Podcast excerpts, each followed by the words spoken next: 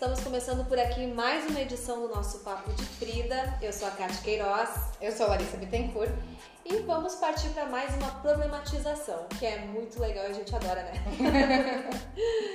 Hoje o tema é um pouquinho mais complicado.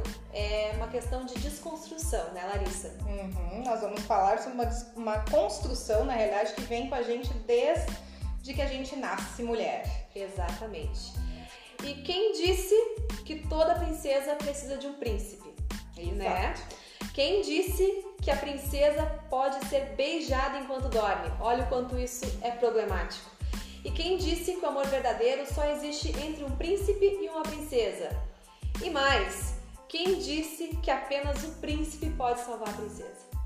Então a gente tem uma, algumas questões bem interessantes para a gente discutir e problematizar ao longo da nossa conversa de hoje. E espero que vocês nos acompanhem até o final. Então, para começar, eu queria falar uma frase que muitos já devem ter ouvido, que é ninguém nasce mulher, torna-se mulher, da Simone de Beauvoir. Né? Uh, o, que, que, é, o que quer dizer ninguém nasce mulher, torna-se mulher? Quer dizer que a gente aprende desde o momento que a gente cai nesse mundo, né? Que a gente tem que aprender como se comportar como mulher, como se comportar como homem na nossa sociedade. E os contos de fadas, de princesas, é um dos primeiros meios de socialização que a gente sofre desde muito nova. Antes mesmo de aprender a ler e escrever, a gente já escuta aqueles contos, a gente já vê videozinhos, a gente já vê filmezinho, né, envolvendo esses contos das princesas que nos acompanham há décadas. Exatamente. Se a gente parar para analisar, quando a gente está na barriga da nossa mãe, ela já está lá comprando uh, sandalinha da princesa, uh, o quartinho da Bela Adormecida, a boneca que a tia deu já é da Cinderela. Então, assim, uh, nós, já, nós já nascemos envolvidos numa temática bem problemática se a gente parar para analisar. É, inclusive eu tenho uh, lá em casa um porta-retrato que eu ganhei quando estava grávida do Thales, que diz, diz assim, príncipe. Né? Então a gente nasce já é já é assim rotulado que a menina é a princesa e o menino é o príncipe. Né? Só que esse príncipe e princesa ele já vem cheio de uh, como é que eu vou dizer a palavra? Ele vem carregado né, de valores, de maneiras de ser e tal, e a gente já vai incutindo aquilo na criança sem nem perceber, de forma sutil, e não é uh, nenhum pai ou mamãe faz isso de caso pensar, né? Mas isso vem junto com essa história das princesas. É muito estrutural, né? Se a gente parar pra analisar. E isso pode causar, e causa com certeza, não pode, mas como causa uh, várias frustrações no futuro. Se a gente parar pra pensar, né? Porque se a gente parar pra analisar a vida das princesas, como elas se comportavam e tal, eu me refiro às princesas tipo de, de palácio mesmo, né? Uhum. Uh, aquela beleza impossível, né? Aquele padrão de vida extremamente escandaloso e, e né, extravagante. E, e, isso eu me refiro às princesas de alto padrão, né? Mas agora se a gente for parar para analisar as histórias como Cinderela, uh, Branca de Neve, tem tanta questão social para a gente discutir dentro dessas temáticas que a gente poderia ficar um dia inteiro falando sobre. Agora, se a gente começar um por um, né, a gente consegue uh, desmontar o assunto e, e analisando parte por parte e vamos ficar o dia inteiro aqui falando sobre, porque realmente dá muito pano para manga. É, e a gente precisa discutir esses contos clássicos, né? Porque eles ainda são muito presentes, né? E, e a gente precisa uh, desconstruir esses padrões da princesa e do príncipe que não cabem mais na sociedade hoje em dia. Né? Eu, vi, uh, eu vi uma pesquisa de uma antropóloga chamada Michelle Scoura, né, de 2013, uh, que ela fez uma pesquisa muito interessante com crianças numa escola em idade pré-escolar. Uhum. Ela fez, na realidade, em duas escolas, uma de classe uh, mais alta e uma de classe baixa, para ter um contraponto, né? uhum. né? E aí ela fez uma pesquisa assim de observação. Então ela botou os filmes clássicos da, das princesas da Disney uhum. para as meninas olharem e ficou observando a reação das meninas e depois conversou com as meninas sobre o que elas tinham para falar daquele filme que elas assistiram. o que, que ela uh, uh, tirou de padrão ali para ser analisado, né? Que para ser princesa, o que que tu precisa? Primeiro, ter um príncipe, né? Então, automaticamente a mulher se torna dependente de um homem para poder ser uma princesa, né?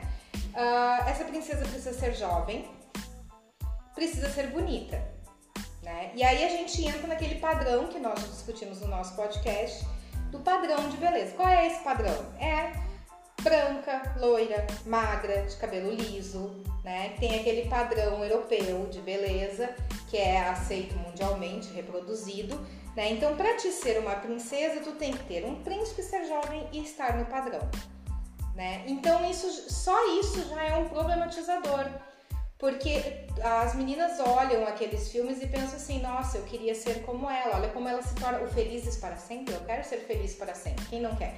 Né? Só que para eu ser feliz para sempre, eu preciso casar, né? Uhum. E eu preciso me manter jovem e eu preciso ser bonita. Então eu vou fazer de tudo para ter tudo isso, para conseguir o meu feliz para sempre. Exatamente, nem que isso signifique ferrar com o meu psicológico para sempre. Exato. Né? Só que é uma coisa que tu não escolhe, é uma coisa que, que constrói na tua volta e tu acaba abraçando de forma inconsciente, né, Larissa? É, é uma socialização que a gente vai assimilando, né, e vai absorvendo aquilo sem nem perceber. Então, quando a gente vê, a gente está se tornando mulher, né? Mas que tipo de mulher? A gente está tentando se tornar essa princesa, porque é isso que a gente quer almejar quando é criança. Que menina não quer ser uma princesa? né? Não olha e pensa assim, nossa, ela é linda, ela é maravilhosa, né? Eu quero ser como ela. Só que ao mesmo tempo, né, se a gente parar pra analisar as personalidades das princesas, a maior parte delas é aquela pessoa completamente alienada, que aguarda. Não tem postura, não tem, postura, não tem, não tem força. Não tem força. Então, assim, é aquela pessoa que precisa ser salva, é aquela pessoa que precisa ser beijada enquanto dorme, olha quanto isso é problemático. Muito. É aquela pessoa que precisa de alguém para tirar ela da torre. É. Né? Então, assim, realmente é, é, é bem complicado nessa essa temática toda. Ela se torna passiva, porque é interessante nesses, né, nessas princesas, nas histórias, que elas são a principal, mas elas não são a protagonista ao mesmo Exatamente. tempo. Exatamente. Porque elas não, elas não tomam as rédeas da vida delas, elas simplesmente estão ali de espectadoras esperando a vida delas acontecer, né? Então elas estão olhando, elas não são elas que fazem acontecer. Então passa aquela ideia de que a mulher tem que ser isso, a gente tem que estar ali bonitinha, arrumadinha, porque as coisas vão acontecendo à nossa volta. E porque uma, de um momento para o outro a gente vai ser escolhida. É, isso. Uhum. Isso é terrível. É. A gente depende do da olhar escolha. do outro, da escolha do outro sobre a gente, né? Exatamente. E uma outra temática que a gente tem que, que abordar uh, referente a esses clássicos, né? Se a gente parar para analisar a questão da, principalmente da, da Branca de Neve, né? Uh, o que, que aconteceu ali? Qual foi o grande problema? O que, que gerou todo o estresse da vida da coitada da Branca de Neve? Fato dela ter sido criada sem a mãe, o pai ter casado e a madrasta dela ter inveja da beleza e da juventude. Então, assim, o que que gera? Rivalidade feminina. Entre as mulheres. Entre as mulheres. É. Exatamente. Isso é um ponto muito importante da gente analisar. E eu, assim, do meu ponto de vista pessoal, é uma das questões hoje em dia que mais me preocupa entre as mulheres. Uhum. Essa falta de união, essa rivalidade que é reproduzida e é nos ensinada que a gente não pode ser amigo uma da outra, né? A gente não pode confiar na outra, né? A gente inclusive elogia os homens, né? A gente diz, ah, homem é que sabe ser amigo de verdade, tu vê os caras ali se acobertam, eles se ajudam, é. né? E a gente tem aquela ideia de que na mulher é sempre cobra, a mulher sempre vai passar a perna, não confia na tua amiga. E outra coisa, né? Tipo, ah, vamos sair, vamos sair, mas eu tenho que ir mais bonita do que a fulana. É, é como se eu a gente tenho que sobressair. Exatamente. Uhum. E, gente, isso é burrice. A gente tá só fomentando um sistema que nos oprime e que nos faz muito mal. E emocionalmente, psicologicamente, fisicamente. Então, não tem porquê. Se a gente parasse e se unisse, metade dos problemas não iriam existir. Mas é esse o objetivo. Eu te digo que é esse o objetivo. Um dos maiores objetivos é manter a rivalidade entre as mulheres, Sim. porque se a gente se unir, o machismo acaba. Entende? Enquanto mantém as mulheres desunidas, o machismo continua uh, em, né, em é, enfim, exato. Agora, o momento que a gente se unir e a gente se defender, a gente se ajudar, aí, opa, peraí, Entende? Como é que os que estão no poder vão se manter no poder? Não vão, a gente consegue derrubar quem está no poder. E quem é que está no poder? É o homem hétero branco, sabe? Então é muito importante se manter essa disputa entre, a, entre as mulheres né? Instigar essa rivalidade desde que a gente é criança, porque a gente sempre fala, né? Tipo assim, ah, na, na escolinha lá as meninas estão sempre brigando, uma sempre tem inveja da outra. Olha ali, a fulaninha tá sempre, né? Não, os meninos são parceiro. A gente incentiva isso na própria fala da gente. De uma forma muito automática, né? Então, realmente, a gente tem que repensar essas atitudes para que as crianças cresçam não, não, não pensando dessa forma, né? Como a gente no meu tempo, vamos dizer assim, eu, eu cresci achando que era normal e não é. É, exato. A gente não precisa ter essa rivalidade. E é interessante o quanto isso é reproduzido nesses contos de fadas, porque a gente vê assim, ó, que na maioria deles elas não têm mãe. Exato. Ou é madrasta, né? Uhum. A mãe morreu. E se tem mãe, tipo assim, a mãe praticamente. Não aparece. É um personagem fraco, não, é. não faz diferença na, na, trama. Isso, não faz diferença na trama, né? Exato. né? Então a gente vê isso muito claro. Quando tem, e, e sempre assim, é sempre uma mulher in, uh, contra a outra mulher. Então é a madrasta que faz mal, né? Uh, é a bruxa má que, né, que quer o mal da, dela. E quando tem alguma mulher que, tipo, está ali para ajudar a princesa, como por exemplo na Cinderela, que tu tem a, a, as fadas, né? Uhum. A fada madrinha que vai lá e ajuda. Mas a fada, ela é uma, um ser superior, sobrenatural. Ela não tá nem no mesmo ponto da princesa, né? Ela tá em outro patamar, ela não é uma mulher. Ela é uma fada, é diferente né? Sim. Então a, a rivalidade está entre as duas mulheres, da Cinderela e as irmãs. Né? Então todas as mulheres ali, inclusive as duas irmãs da, da Cinderela, se odeiam entre si. Se odeiam entre si, é, exato. É, brigam entre si porque existe essa rivalidade, o que é mais reforçado ainda, né? Então, para mostrar que nem um, em um relacionamento entre irmãs uh, uh, pode, se, pode haver, no caso, um convívio tranquilo, né? Uma, uma amizade, um, sei lá, Pra, é justamente para mostrar que nós, mulheres, independente do nosso grau de parentesco, é, uh, nosso grau de aproximação, a gente vai sempre brigar. Uhum. A gente vai estar sempre disputando, o príncipe. Exatamente. Né? Porque quem o prêmio vai... maior é o príncipe. É o príncipe. Quem, quem, vai ser feliz é quem casar com o príncipe, como se a felicidade fosse o homem. É. Eu encontrei o homem e serei feliz. Olha só. Né? Gente, é... isso é muito, muito Como se a gente não pudesse ser feliz sozinha, entende? É. A nossa felicidade depende do homem, é ele que traz a nossa felicidade. Sim, e daí se a gente parar para analisar outra questão uh, bem chata e problemática também do, dos contos de fadas, é a questão uh, da mulher inerte, praticamente morta, né, dormindo, é. uh, sendo beijada, sendo acordada com um beijo, né? A gente vê que isso acontece tanto na Branca de Neve, acontece também na Bela Adormecida. Uh, qual, acho que algum outro conto também, no fim acontece um beijo roubado, alguma coisa assim que, enfim, não, não deveria acontecer. E isso realmente é muito problemático, por, problemático porque naturaliza uma cultura, né, que faz com que a mulher, mais uma vez, seja objetificada uhum. e tratada como Poxa, propriedade. Eu posso chegar, a mulher está ali deitada, dormindo, curtindo a sua vibe. Talvez ela nem queria beijar na boca aquela hora, queria só tirar um. um sem qualquer consentimento. sem qualquer consentimento. Talvez ela só quisesse estar ali dormindo de boas. Uhum. O cara vai lá, entra no quarto e beija a mulher. Isso é muito, muito terrível. Isso naturaliza mais uma vez essa questão da cultura do estupro, né? É, exato. E aí tu vê assim, tu, e, e, uh, e como isso prejudica também na socialização dos meninos, porque tu tá ensinando a eles que a menina precisa ser salva, uhum. ele tem que fazer alguma coisa para salvá-la e nem que seja algo que não seja do consentimento dela, porque no final dos contos ele tá fazendo pro bem dela, uhum. né? Ele foi lá, beijou a, a Bela Adormecida para salvá-la, mesmo ela nem conhecendo ele, nem sabendo que ele existia, né? Nem, nem dando consentimento, nem sabendo, nem querendo aquela situação.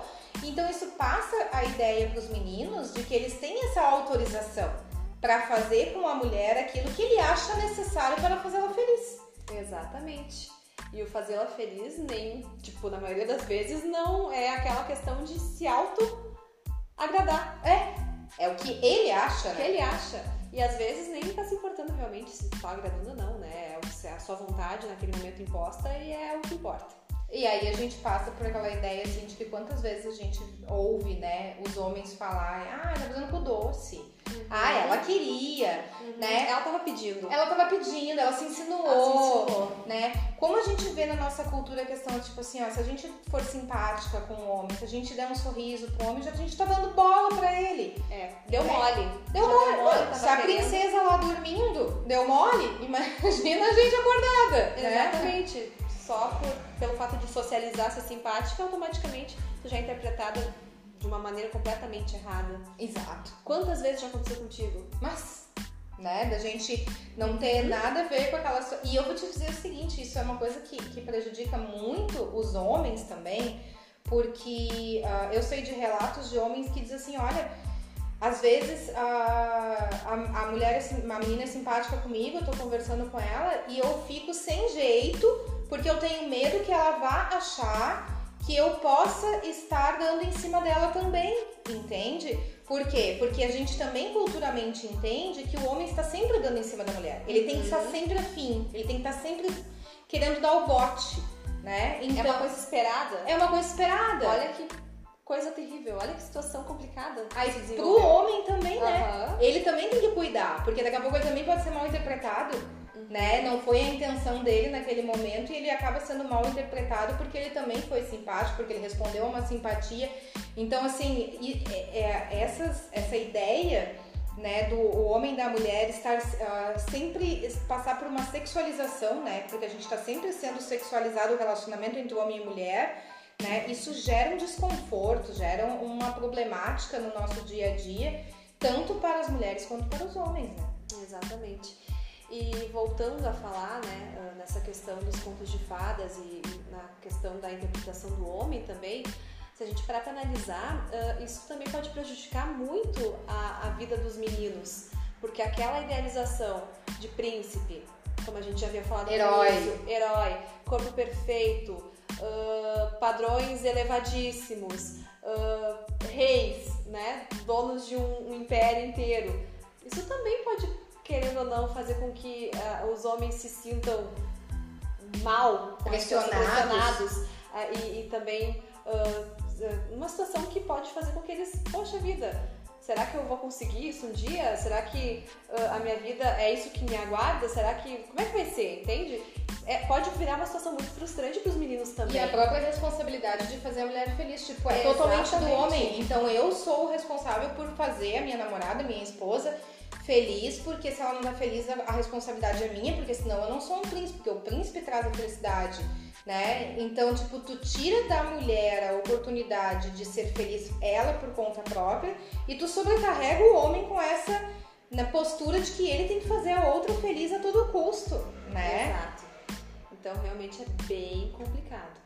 Ah, voltando a falar ah, do clássico da Bela Adormecida, a primeira vez que, que, o, foi lançado o filme, né, ah, a gente tem aquele desfecho de que a, a Bela Adormecida só poderia voltar à vida se fosse beijada, no caso, por uma pessoa, né, ah, em função do, do amor ah, verdadeiro né? Que só era dado através de um homem e um príncipe, né? Só existe amor entre Só existe homem amor entre mulher. homem e mulher, beleza. Na releitura que foi feita em 2015, não tenho certeza, 2016, Malévola. Ah, sim. Uhum. Acho que foi 2016, foi mais ou menos pra essa época, né? Pouco antes. Não tenho, não lembro, gente. Deixa eu bem claro. Ah, a gente tem uma releitura muito interessante da narrativa. Ah, porque mostra que ali aquela situação era completamente diferente. A, a Aurora conheceu um príncipe, sim, né? Tem um príncipe na história. Mas quando ela foi. Quando ela machucou o dedo na. Na roda, na roda da- aquela, É. é, exatamente. Ah, ela, ela caiu em sono profundo, mas quem despertou ela com um beijo de amor verdadeiro foi a Malévola. Então, assim, a, a trama, pra quem não olhou ainda, é bem interessante, acho que é bacana de, de, de ver, de assistir. Mas se a gente parar pra pensar, né, então ali já, já houve um, uma, um, completamente um, uma coisa completamente diferente do que aquilo que a gente estava acostumada, né? É, o amor. Uma releitura de um clássico que, nossa, perdurou por anos e anos com aquela mesma aquela mesma cara que foi completamente modificada. E a ideia do amor verdadeiro não ser necessariamente o amor de um homem, né? Uhum. Ali era praticamente o amor de uma mãe por uma filha, né? Exato. Então é o amor de uma mulher para uma mulher, né? Então é outra outra existem tantas formas de amor, né, verdadeiros, né, que não eram trabalhados antes. E eu, eu acho muito legal esse filme da Malévola porque ele deixa, ele traz a ideia de que as coisas não são tão preto no branco, Exato. né? As atitudes dela não- nunca foram assim tão simples, né? É, é uma coisa mais complexa do que isso, sabe? Tu começa a entender mais o lado da Malévola, né? Que É. é tão explorado no clássico de, de anos atrás, de 50 e não sei lá. Ela tem motivos, Tem motivos né? e tudo mais. Então é, é muito, muito explorado o lado da Malévola, né? Porque na verdade a humanidade, a gente é muito mais complexo. A gente É. não- as coisas não são tão simples, né? Exatamente. A felicidade ela não é simples como vir um, um príncipe num cavalo branco para te salvar. Isso não é felicidade. A felicidade é muito mais complexa do que isso, né? E ela não é um estado de ser, elas são momentos, é altos e baixos que tu tem na tua vida, tu né, saber lidar com várias coisas. Então, assim, eu acho que, é, que, que com o passar do tempo, principalmente depois de 1960, que começou o feminismo, começou a se ter uma mudança desses clássicos e surgir outras princesas para dar conta dessas novas mulheres, né? Que vinham ah, lutando por uma, uma perspectiva diferente de vida para a mulher.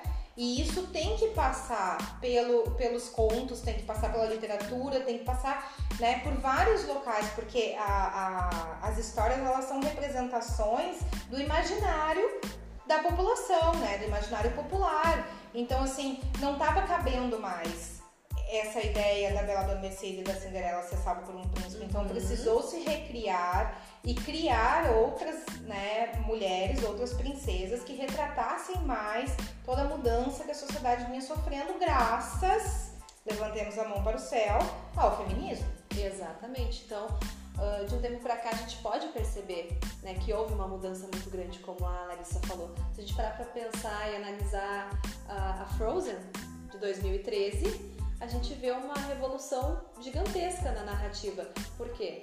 A Elsa, né, irmã da Ana, elas necessariamente, a- no caso a Ana sim, a Ana tinha um príncipe, né, mas assim, ela saiu por conta atrás da irmã, foi correr atrás ah, no meio da neve, enfim. O príncipe quase O não príncipe tem... não, não conseguia nem acompanhar, na verdade, a, a, Exato, a Ana. é. A Elsa resolveu todo o rolê sozinha, É né? Tipo, ela se afastou, ela voltou, mas tudo por conta própria e, e salvou a história de qualquer forma. Então, assim, é uma narrativa muito bacana que não precisou de príncipe e não teve problema nenhum. O príncipe não fez falta nenhuma. E, na verdade, o príncipe que apareceu em certos momentos, no, no princípio principalmente, era um baita de um sem vergonha. Exato. Então, é. assim, pra mostrar, olha, nem tudo que reluz é ouro. No caso, esse príncipe, gente, esse príncipe não serve pra nada. É, na Então, foi uma revolução. Realmente, Frozen é um divisor de águas, na minha opinião. É, e, e a questão do amor entre as irmãs ali, né? Exato. Qual é o amor verdadeiro? Tanto que é falado, né, ah, que é um ato de amor verdadeiro, Um não necessariamente é um verdadeiro.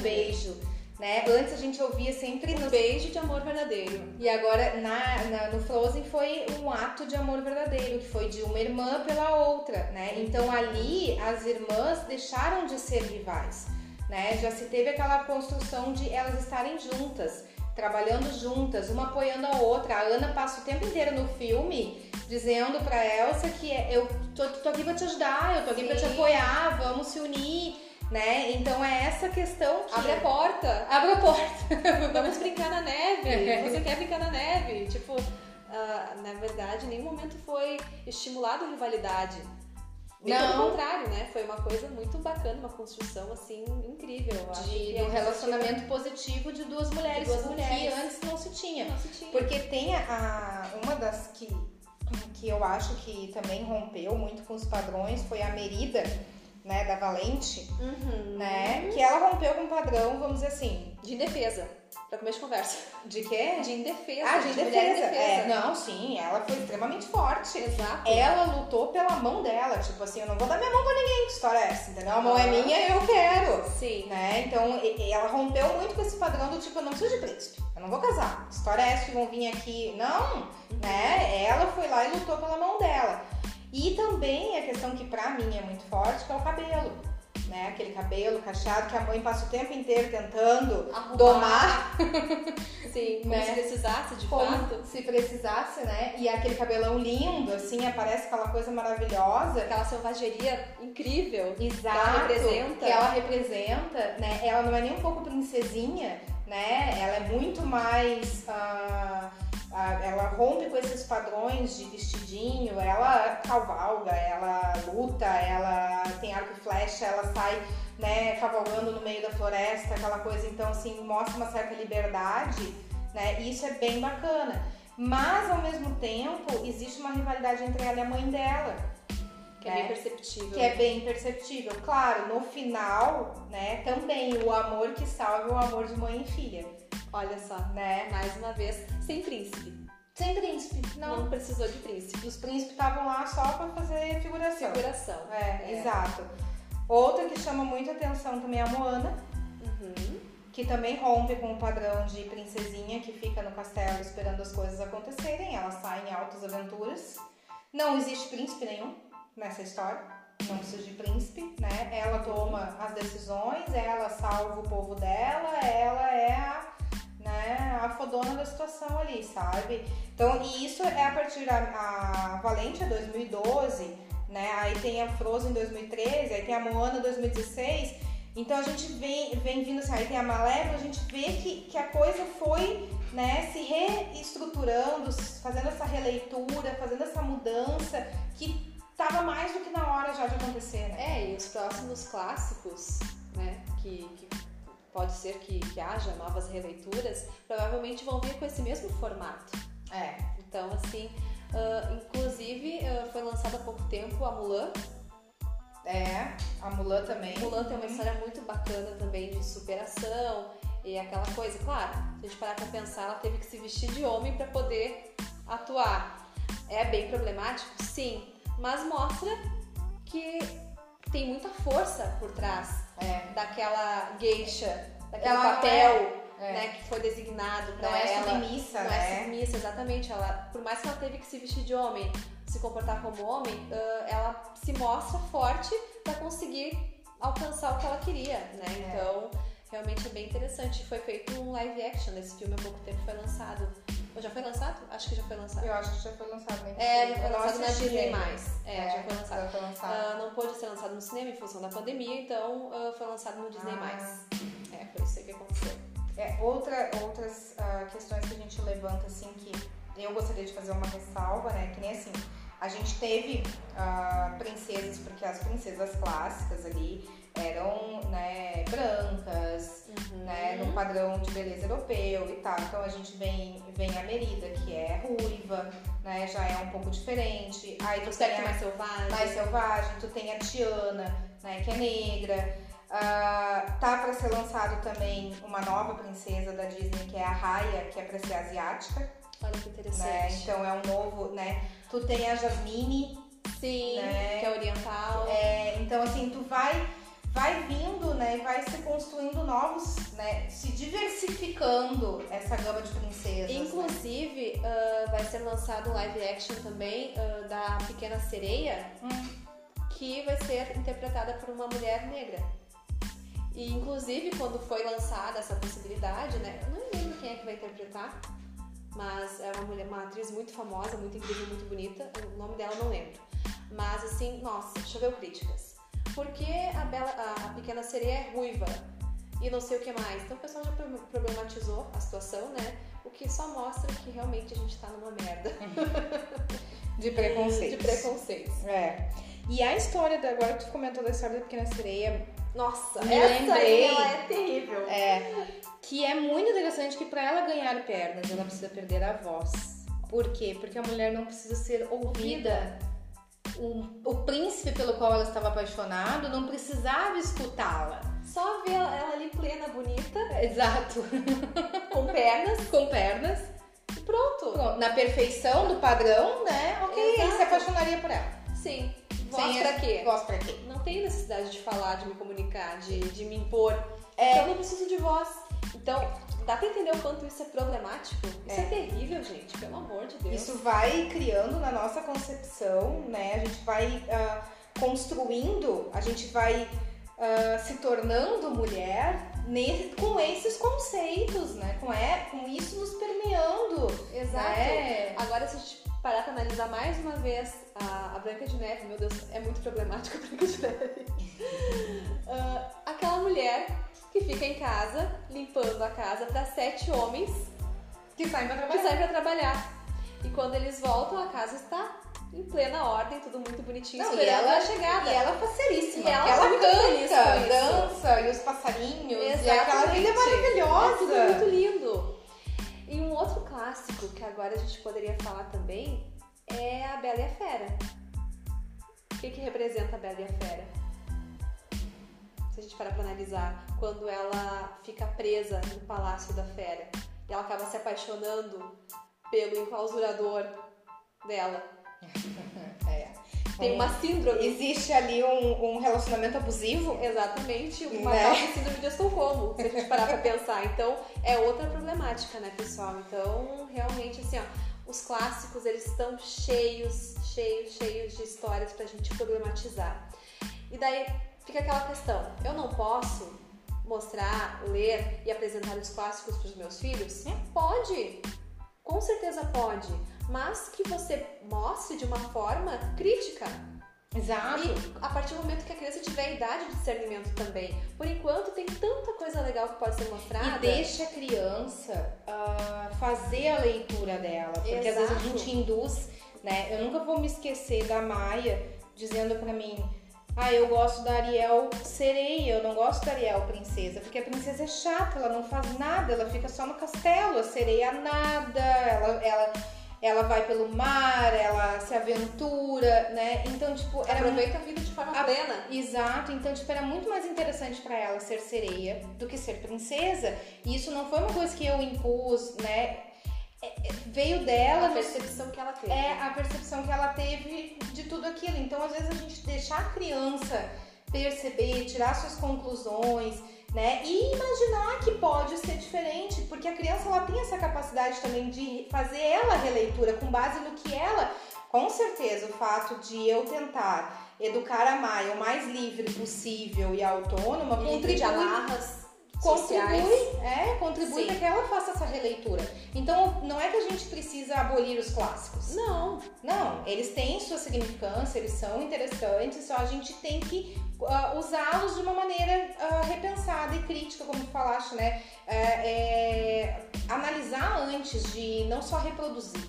exatamente. Ah, a partir do momento que a criança observa, lê, assiste o filme, enfim, né? Depois fazer com que uma, uma discussão seja feita em função daquela, daquela, daquele filme, daquele livro, né? Promover uma discussão. Ah, você achou legal essa parte, mas por quê?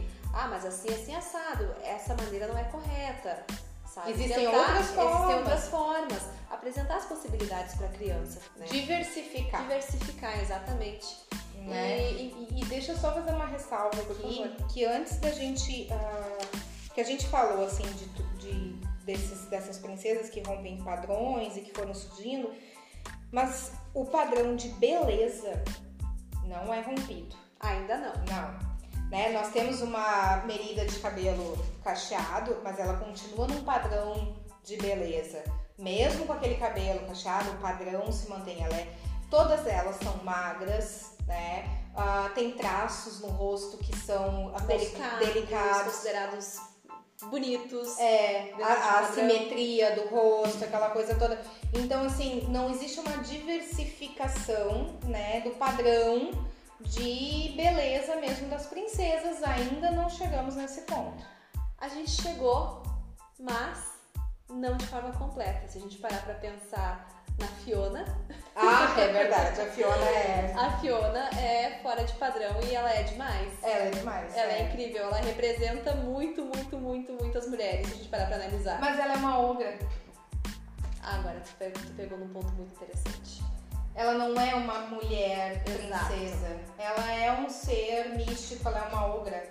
Né? E Então, automaticamente tu, tudo que tu relaciona a, a estranho, a desleixado, a, a feio, tu acaba associando a, a ogros, a, a ogros, é, a monstros, né? monstros. Então, É. realmente, é é interessante por um lado, mas se a gente parar pra analisar a situação de uma maneira geral, não é tão legal assim. Não, eles ainda. Que bom que tu existe aqui. Eu já tava achando super bacana, mas tu foi lá e me deu uma marretada. Ótimo. Porque, na realidade, é, é- eu acho que passa essa ideia, né, de que, nossa, a, a Fiona é uma princesa, sim, ela é uma princesa, mas ela é uma princesa que foi enclausurada por não estar no padrão, Exatamente. sabe? E aí, tipo assim, ela, e aí, por ela não ser padrão, ela se torna ogra. E aí ela tem que escolher entre ser linda ou ser ogra.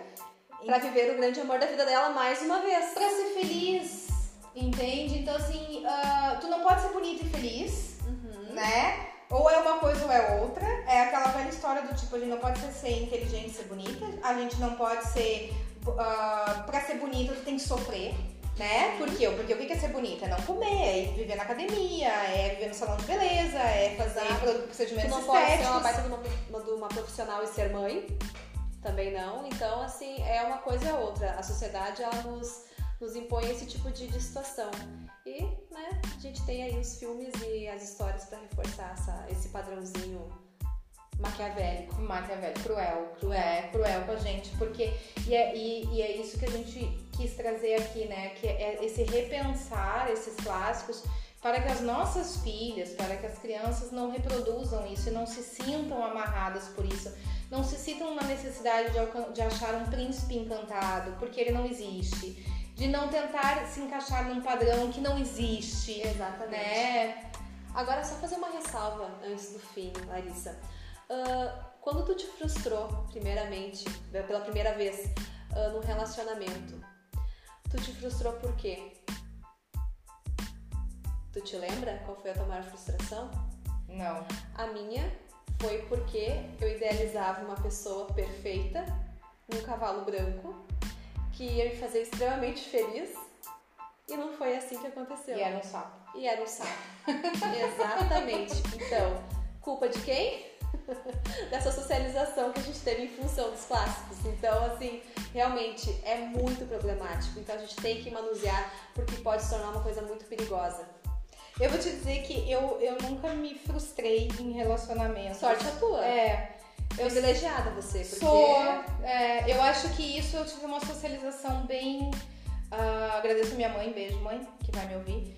Mas a minha mãe sempre me ensinou a ser autossuficiente, não precisar de ninguém. Inclusive, eu sempre achei que eu nunca ia casar e ter filhos. olha que interessante. né? Eu hoje eu tô, sou casada, tenho dois filhos e sou muito feliz.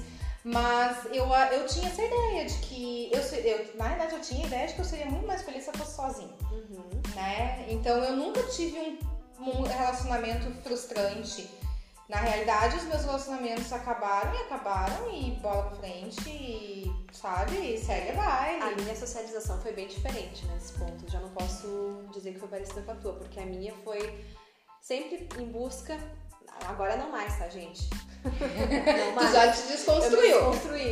Mas até um tempo atrás, meu Deus do céu, eu partia de relacionamento falido para relacionamento falido justamente pela construção que eu tive que achava que eu ia ser extremamente feliz e que a pessoa era obrigada a me fazer feliz e que ela era uma pessoa perfeita, O que não existe, o que né? não existia, nunca vai existir. Então, a partir do momento que tu, que tu cai na realidade e percebe que isso é uma utopia, É. nossa, dói na hora. Mas depois passa e a partir desse momento tu começa a viver de verdade. Isso te liberta Te dessa liberta. necessidade Exatamente. né, de que o outro tem que te satisfazer, o outro tem que ser essa perfeição. Porque na verdade ninguém é perfeito, Não. né? E isso é uma coisa que a minha mãe também sempre me disse. Ah, tu vai trocar uma pessoa por outra, tu vai trocar de defeito, porque defeito todo mundo vai ter, entende? Então se tu, se tu tá com uma pessoa hoje e tu não tá contente com ela, não é por causa dos defeitos dela. Né? É por causa que ela não te faz feliz ou porque tu não é o melhor que tu gostaria de ser com ela.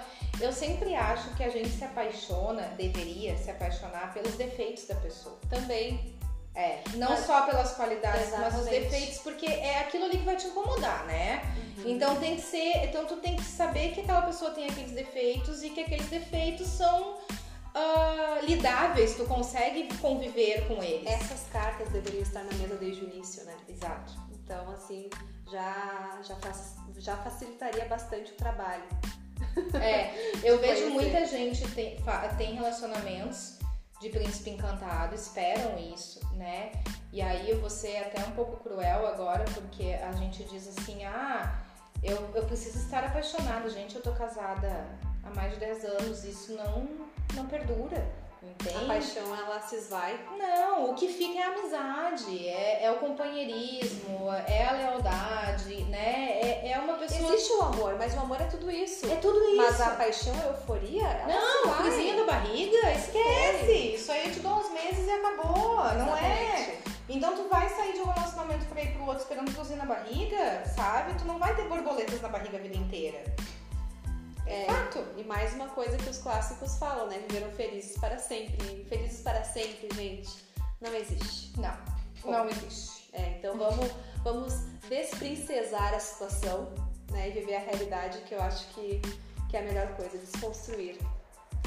E uh, para finalizar, eu queria deixar falar uma frase que o que nós queremos discutindo toda essa questão das princesas e da importância do feminismo para a desconstrução dessas princesas é que a gente quer chegar a um ponto, como uh, tem um filósofo que disse, que eu uh, não sei se é essa a pronúncia correta, mas eu acho que é Waltzman, que ele escreveu o seguinte: tendo deixado de ser necessariamente mãe e dona de casa, a mulher pode até decidir ser mãe e dona de casa.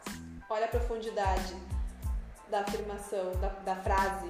É o poder escolher, poder né? escolher, exatamente. Eu, que, eu quero ser mãe, ok. Eu quero Até porque eu quero. É porque eu quero. Não porque me mandam ser, não porque me obrigam a ser, me empurram para essa situação, não. Ou porque construíram uma falsa ideia na minha cabeça de que isso vai me tornar feliz. Exatamente. E, a, e eu não posso botar essa responsabilidade nos meus filhos também. Perfeito. Né? A felicidade depende da gente, não dos outros. Exatamente. Então acredito que o nosso recado né? A gente tentou passar da melhor forma possível e realmente é uma conversa que renderia horas, horas, horas de papo, mas a gente sabe que o nosso tempo também é um pouco mais curto e o de vocês também. então a gente fica por aqui mais uma vez na nossa em mais uma edição do nosso podcast. Espero que você tenha aproveitado esse tempo com a gente. E logo mais a gente está de volta com mais alguma problematização. Segue a gente lá no Instagram, né? Arroba podcast Papo de Frida. Uh, lá a gente coloca todas as novidades. Estamos no Spotify e outras plataformas. Escuta, comenta, compartilha, avisa as amigas, né? Vamos se ajudar, vamos se unir, que é o mais Sim. importante para derrubar esse patriarcado. Então compartilha e vamos continuar conversando. E critica também, porque isso não, faz, não tem problema nenhum. Pode criticar que a gente aceita. De forma educada, deixando bem claro. vamos lá então, fiquem todos bem e até a próxima. Até a próxima. Tchau, tchau.